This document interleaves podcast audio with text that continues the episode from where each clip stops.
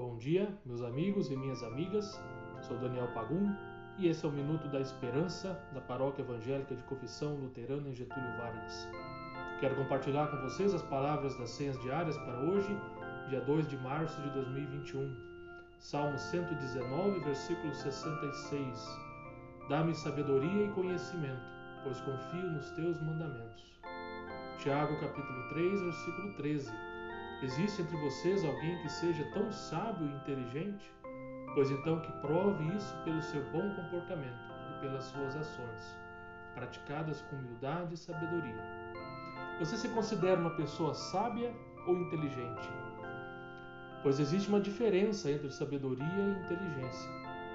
Inteligência é a capacidade de absorver conteúdos e absorver informações. A sabedoria é a capacidade de colocar em prática o que se aprendeu intelectualmente. A diferença primordial é que a inteligência pode ser desenvolvida nos estudos, na leitura, na vivência diária, nas experiências da vida, no trabalho que exercemos. Ou seja, a inteligência é algo que está em nós, nós nascemos com ela e nós a desenvolvemos diariamente.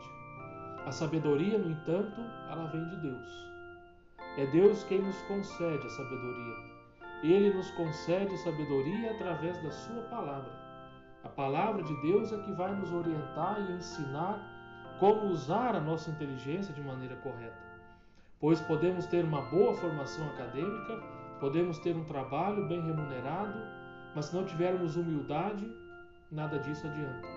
Se não respeitarmos as outras pessoas, tudo isso é inútil. Como lemos lá em Provérbios, capítulo 9, versículo 10, para ser sábio é preciso primeiro temer a Deus, o Senhor. Se você conhece o Deus Santo, então você tem compreensão das coisas. Que possamos sempre ser tementes a Deus, buscando aprender mais e mais da Sua palavra, para assim sermos pessoas sábias.